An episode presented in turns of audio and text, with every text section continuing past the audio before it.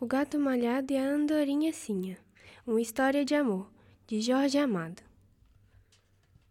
Manhã vem chegando devagar, sonolenta.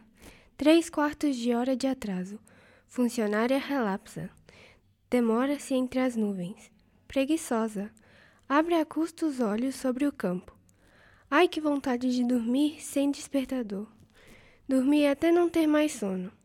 Se lhe acontecer arranjar marido rico, Amanhã não mais acordará antes das onze. E olhe lá! Cortinas nas janelas para evitar a luz violenta. Café da manhã servido na cama. Sonhos de donzela, caçadoira.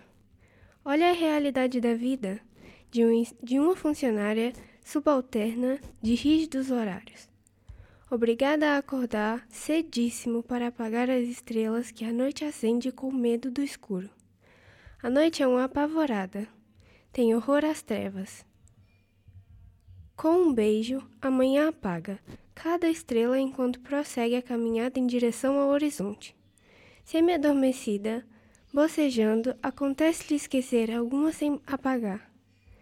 Ficam as pobres, acesas na claridade tentando inutilmente brilhar durante o dia. Uma tristeza. Depois, amanhã esquenta o sol. Trabalho cansativo. A tarefa para gigantes, e não para tão delicada rapariga. É necessário soprar as brasas consumidas ao passar da noite, obter uma primeira vacilante chama. Mantê-la viva até crescer, fogaréu. Sozinha, amanhã levaria horas para iluminar o sol mas quase sempre o vento, soprado de fama, vem ajudá-la, porque o bobo faz questão de dizer que estava passando ali por acaso. Todos sabem que existe tal casualidade e sim propósito deliberado? Quem não se dá conta da secreta paixão do vento pela manhã? Secreta? Anda na boca do mundo.